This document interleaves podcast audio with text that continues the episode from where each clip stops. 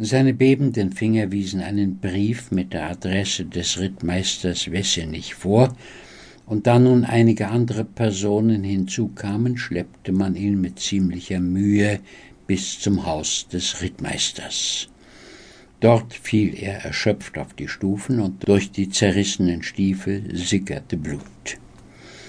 Der Rittmeister kam erst um die Dämmerstunde heim, und seine Frau erzählte ihm, dass ein verhungerter und halb vertierter Bursche auf der Streu im Stall schlafe, und zugleich übergab sie ihm den Brief den der Rittmeister, nachdem er das Siegel erbrochen, mit größter Verwunderung einige Male durchlas.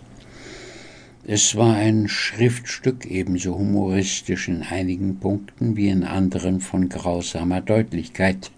Der Rittmeister begab sich in den Stall und ließ den Fremdling aufwecken, was mit vieler Anstrengung zustande gebracht wurde.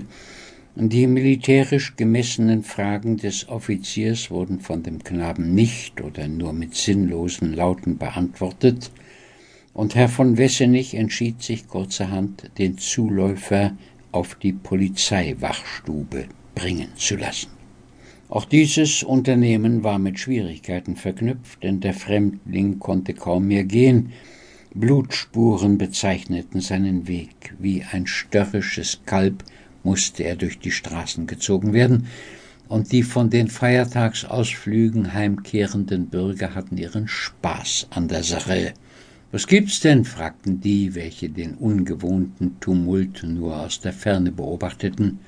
Ei, sie führen einen betrunkenen Bauern, lautete der Bescheid. Auf der Wachstube bemühte sich der Aktuar umsonst mit dem Häftling ein Verhör anzustellen, er lallte immer wieder dieselben halb blödsinnigen Worte vor sich hin, und Schimpfen und Drohen nutzten nichts. Als einer der Soldaten Licht anzündete, geschah etwas Sonderbares. Der Knabe machte mit dem Oberkörper tanzbärenhaft hüpfende Bewegungen und griff mit den Händen in die Kerzenflamme, aber als er dann die Brandwunde verspürte, fing er so zu weinen an, dass es allen durch Mark und Bein ging.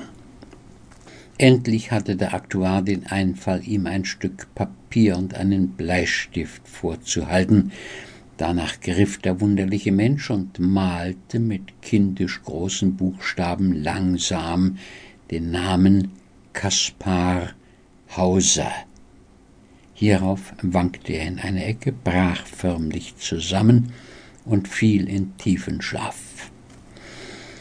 Weil Kaspar Hauser, so wurde der Fremdling von nun an genannt, bei seiner Ankunft in der Stadt bäurisch gekleidet war, nämlich mit einem Frack, von dem die Schöße abgeschnitten waren, einem roten Schlips und großen Schaftstiefeln, glaubte man zuerst, es mit einem Bauernsohn aus der Gegend zu tun zu haben, der auf irgendeine Weise vernachlässigt oder in der Entwicklung verkümmert war. Der erste, der dieser Meinung entschieden widersprach, war der Gefängniswärter auf dem Turm.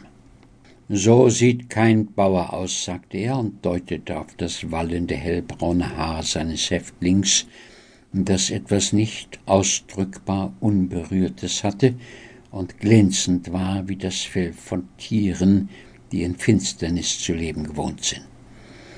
Und diese feinen weißen Händchen und diese samtweiche Haut und die dünnen Schläfen und die deutlichen blauen Adern zu beiden Seiten des Halses, wahrhaftig, er gleicht eher einem adligen Fräulein als einem Bauern.